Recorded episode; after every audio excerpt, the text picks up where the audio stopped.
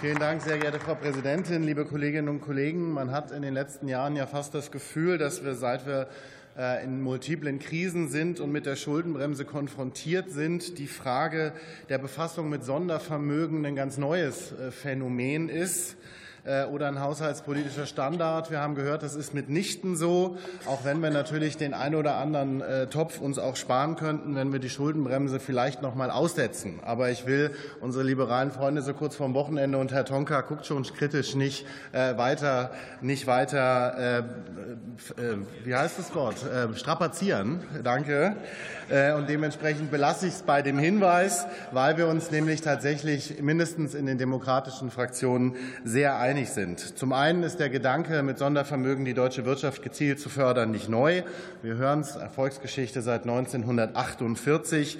Auf der Grundlage des Marshallplans und über die KfW ist es auf Basis des ERP-Wirtschaftsplans jedes Jahr möglich, Kredite zur Verfügung zu stellen, und zwar gezielt da und zu besseren Bedingungen, wo sie in der Wirtschaft benötigt sind und eben Investitionen auch gezielt zu ermöglichen.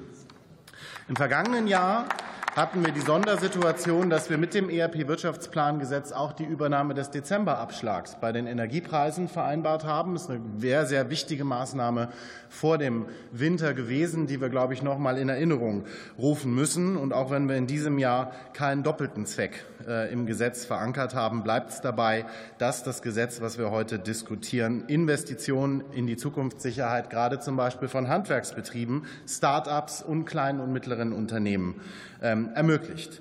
Und die Wirtschaft bleibt die nächsten Jahre, genauso wie die letzten Jahre, konstant mit großen Herausforderungen konfrontiert. Und gerade da ist eine zuverlässige staatliche Förderkulisse äh, so wichtig wie noch nie. Und das ist in der Debatte ums ERP-Sondervermögen jetzt ähm, umso äh, wichtiger hervorzuheben.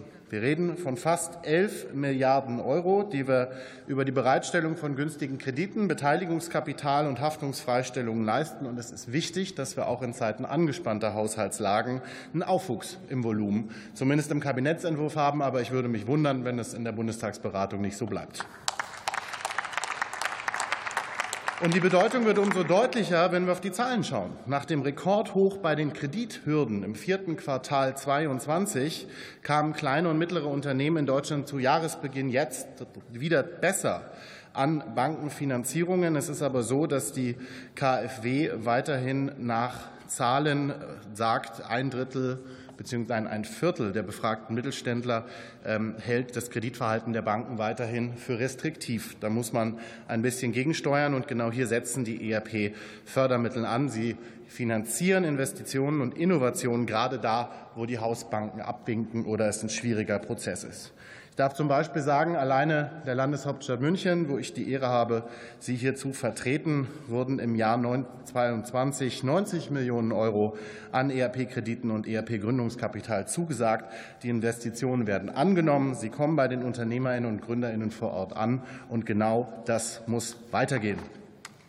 Unsere Wirtschaftspolitik wird sich weiter an dieser Richtschnur orientieren. Wir wollen, dass unsere Förderungen ankommen und sicherstellen, dass unsere Industrie und der Mittelstand nicht abwandern und stark bleiben. Ich freue mich auf die weiteren Diskussionen zu unserer strategischen Förderpolitik. Ich freue mich auf die weiteren Beratungen und wünsche schon mal, auch wenn wir noch ein bisschen tagen, ein schönes Wochenende. Vielen Dank.